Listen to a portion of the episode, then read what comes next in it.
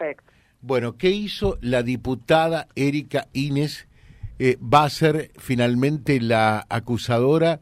Eh, esto lo presentó ayer, manifestó su voluntad de ser la acusadora eh, del fiscal Aldo Gerosa, perteneciente a la unidad Reconquista, dentro de la unidad fiscal número 4.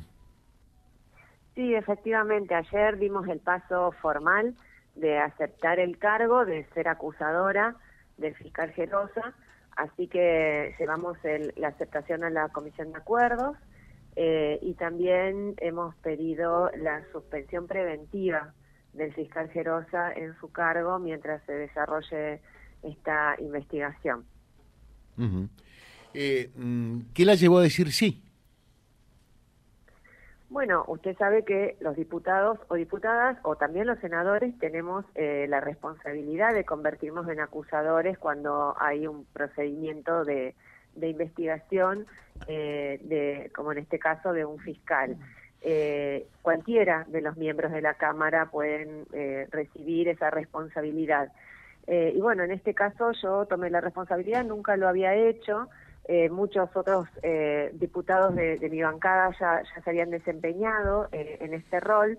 Y bueno, en este momento me tocó a mí y por supuesto acepté esta responsabilidad con, bueno, con, con rigurosidad como se debe hacer, así que eh, ahí estoy, me encuentro ahora eh, trabajando con toda la documentación, toda la información que puso a mi disposición la Comisión de Acuerdos.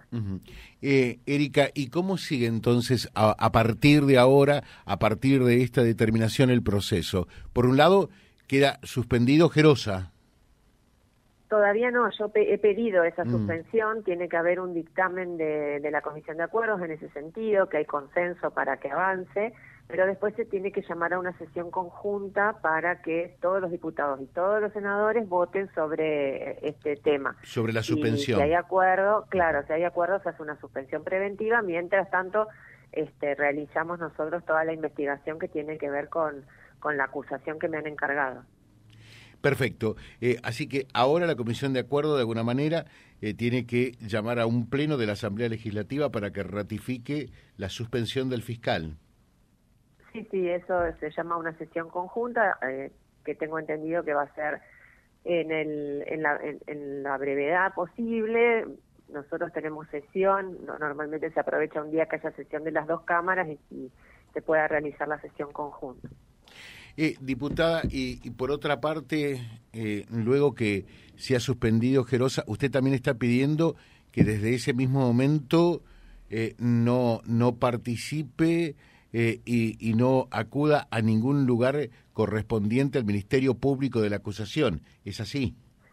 Sí, eso es lo que pedí ayer, que, esté suspendido, que se reduzca el salario al 50% y que, eh, bueno, no pueda acceder a ninguna de las dependencias del MPA este, mientras dure este proceso y pero como le digo, eso recién ayer se pidió. Ahora tiene que haber un dictamen de la Comisión de Acuerdo, que entiendo que hay consenso para ello, y, y después la conjunta. Recién ahí se va a hacer efectivo.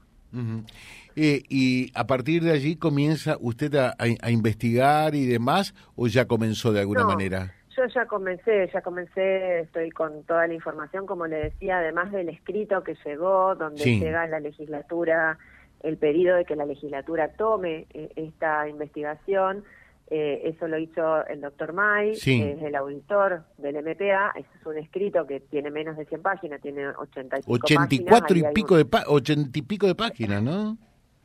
Claro, pero eso es una síntesis, es una síntesis de toda la información que, que existe, que, que son más de 2.000 eh, fojas y además hay horas de, de videos de las audiencias, de distintas declaraciones. Eh, hay este, audios, incluso notas periodísticas. Eh, bueno, todo eso es lo que nosotros ya estamos analizando, por supuesto con, mis asesores abogados, eh, y, bueno, estamos produciendo nosotros nuestro propio escrito, que es la acusación. Una vez que eso esté, se presenta nuevamente a la Comisión de Acuerdos, y la Comisión de Acuerdos puede, por ejemplo, requerir otros testimonios, ampliar, y después, por supuesto, hay una instancia para que el fiscal Gerosa haga un descargo, tenga su momento de defensa. Eh, y bueno, después en base a eso se, se termina eh, el procedimiento.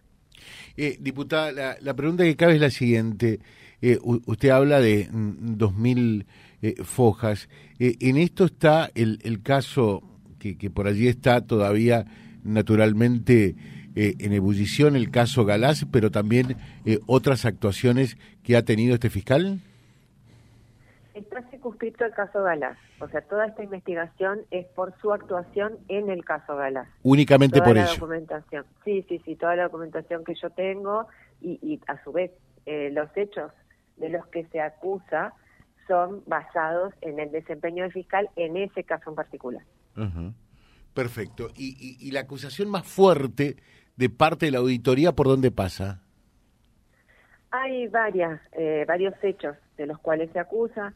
Eh, uno de los cuales es, por ejemplo, haber eh, recomendado la prisión domiciliaria cuando no había ninguna eh, causa para que esto se sustancie, porque el, el señor Galás no es ni una persona añosa, ni está enferma, ni tiene una enfermedad terminal, o sea, todos los casos que se prevé en la ley para que se otorgue este tipo de beneficio, ninguno se cumplía, ese es uno, por ejemplo, de los hechos. Después hay otro hecho muy importante que es el de la revictimización, eh, la joven eh, víctima del caso Galás, eh, bueno, sufrió una serie de hechos que se pueden considerar revictimización, hay que evaluar si, si efectivamente esto fue así y si el fiscal por su conducta disvaliosa o mal desempeño incurrió en revictimización, pero bueno, la identidad, por ejemplo, de esta joven trascendió, cosa que no hubiera debido ocurrir. también ella manifiesta en varios testimonios haberse sentido eh, desamparada y desinformada. Eh, bueno, e-, este es otro hecho de los cuales se acusa al fiscal. Después, eh, también finalmente la, recomendación de un abreviado que no, que no cumplimenta el Código Procesal Penal, falta de perspectiva de género, declaraciones imprudentes a la prensa. Bueno, son algunos de los hechos que hay que investigar y que, constituyen la acusación. Muy bien, diputada, muchas gracias, muy atenta. ¿eh? Gracias a ustedes, buenos días. Buenos días. La diputada eh, Erika Inés, que aceptó ser la acusadora en el caso Gerosa. Vía Libre, siempre arriba y adelante. Vialibre.ar, nuestra página en la web, a solo un clic de distancia www.vialibre.ar. Vía Libre.ar. Vía Libre, siempre en positivo.